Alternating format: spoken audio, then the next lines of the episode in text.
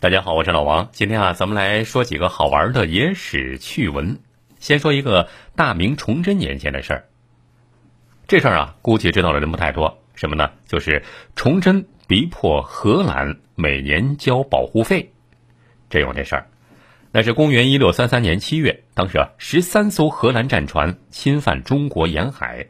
当时的中国皇帝呢是崇祯皇帝，大明朝最后一个皇帝崇祯皇帝还是在位的时候啊，听说有此事，勃然大怒，下旨一定要严惩荷兰啊，喝出来的藩邦小国竟然敢侵犯我天朝上国，结果啊就爆发了一场海战，荷兰遭遇惨败，打了败仗怎么办呢？那就得赔款呢。从此之后啊，就答应如果还要和中国做生意的话，就每年要向中国进贡十二万法郎。这就是崇祯年间呢，每年逼迫荷兰这个国家每年交保护费的历史。当时荷兰可不得了啊，荷兰可不是现在的小国，当时号称是海上马车夫，那可是世界上最大的海上霸主。在当年，荷兰为了做生意，为了获取更大的贸易利润，竟然要求中国的对外贸易完全由他来垄断。禁止中国和其他国家，比如什么英国呀、西班牙、葡萄牙呀，啊，禁止中国和其他国家进行贸易往来。那明朝朝廷能答应这事儿吗？当然就立刻拒绝了这种无理的要求。结果没想到，这自以为老子天下第一的荷兰人，居然就密谋想用武力教训一下中国政府啊，教训一下当时的明朝政府。刚才咱们也说了，那是一六三三年七月份。荷兰人就率领十三艘荷兰战舰突然闯进明朝沿海海域啊，这个进行了突然袭击。这事儿给报上去之后，崇祯皇帝是勃然大怒，当即下令给福建巡抚，让福建巡抚对荷兰积极备战，务必重挫荷兰人的嚣张气焰。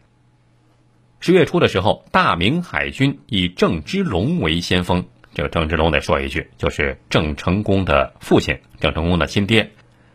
就在大明海军准备备战的时候啊，荷兰人也在做着准备。当时荷兰啊也知道自己反正也就是这十三艘船，于是啊就尽量多拉拢啊，就拉拢了当地的一个海盗头目叫刘湘的入伙了。这刘湘啊就带着他的手下五十多艘船呢，就协助荷兰战舰，并且大方的让荷兰人停泊在他的地盘哪儿呢？就是现在金门岛南边的廖罗湾口。就这样，一六三三年十月二十二号。海战爆发了，郑芝龙率领的明朝海军一百五十多艘战船悄悄地来到了廖罗湾口。这一百五十艘战船有五十艘是炮舰，上面有火炮，其中的一百艘全都是火船。火船是什么呢？就是古代的一种专门有火攻设备的战船。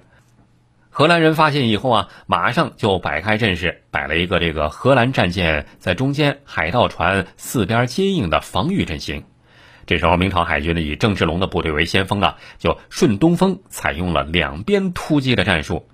按照事先布置啊，明朝的主力部队全部直奔荷兰舰队，然后呢以辅助部队来对付那些海盗船。这这海盗没什么可打的，主要打荷兰人。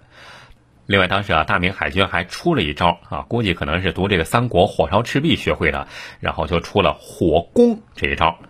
反正荷兰人从来没见过，是吧？老外没见过，怎么着？你们打仗还用火？没有见过。结果战斗打响之后，明军就在炮弹的掩护之下，上百条火船蜂拥而上，点着熊熊大火，哗就冲过去了。这下子把荷兰人给打了个晕头转向。这一番厮杀之后啊，荷兰人的船着火了，着火；这被打沉的被打沉，除了只有几艘逃走之外啊，其他的全军覆没了。到此为止，这场廖罗湾大战就是荷兰人在远东遭受的空前惨败。从此之后啊，明朝舰队重新又夺回了从日本到南海的全部东亚制海权。荷兰人后来想和中国做生意，那怎么办呢？那就得那就得乖乖的交钱呢。于是啊，荷兰人从此之后每年就要向大明朝廷缴纳十二万法郎的进贡，这样才能保证他们在远东海域的安全。这对当时号称是海上马车夫的欧洲海上霸主来说，那无疑是一种羞辱啊！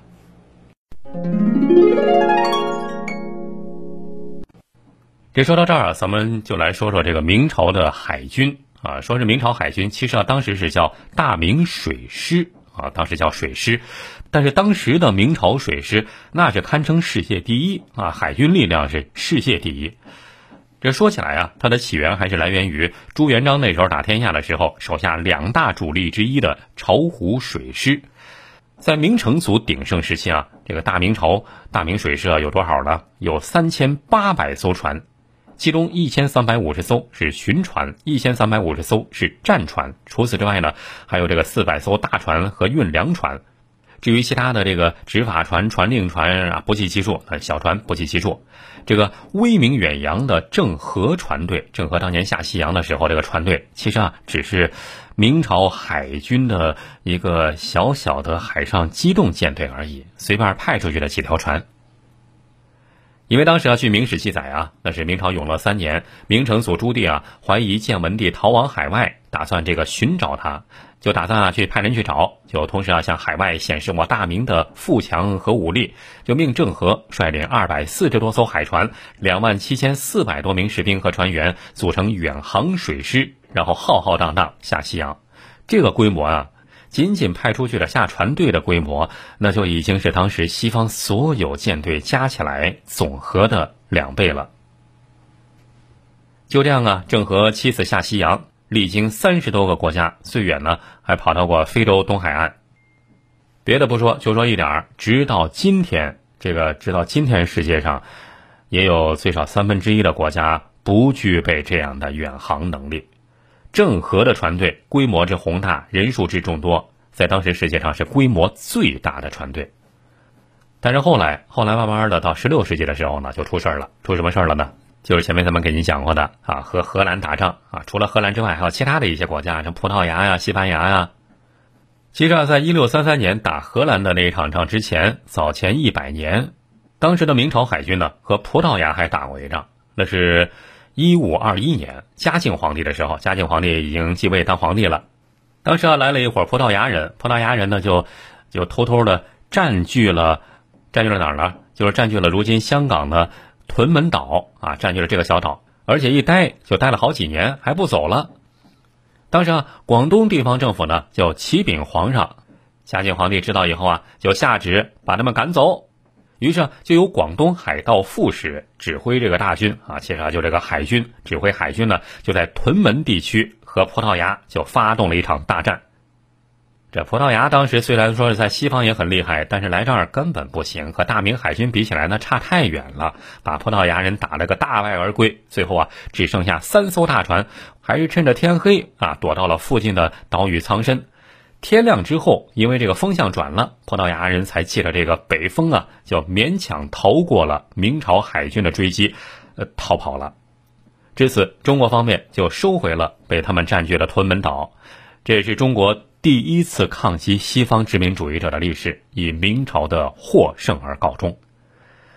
这是第一次和葡萄牙人打，那过了没多久啊，又打了一仗。那转眼到了第二年，也是嘉靖年间啊，当时葡萄牙人不服，于是啊就率领大军过来了，又来了好多只船，结果呢又和中国的海军又大战一场。